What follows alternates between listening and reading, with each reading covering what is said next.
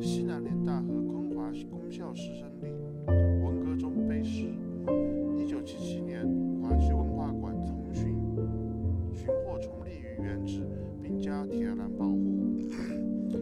一九八三年重修复议庭旁植松柏工人凭吊一九四五年的十二月一日昆明爆发了震惊中外的一二一惨案这一天国国民党反动镇压青年学生反内战、争民主的爱国民主运动，派出大批军警特务冲进有民主堡垒之誉的西南联大，殴打赤手空拳的爱国学生。其中有一特务向西南联大的东院门投投掷手榴弹，将西南联大学生潘岩、李鲁年、昆华公校学生张华昌三位同学杀害。李延春，昆明各界人士三万余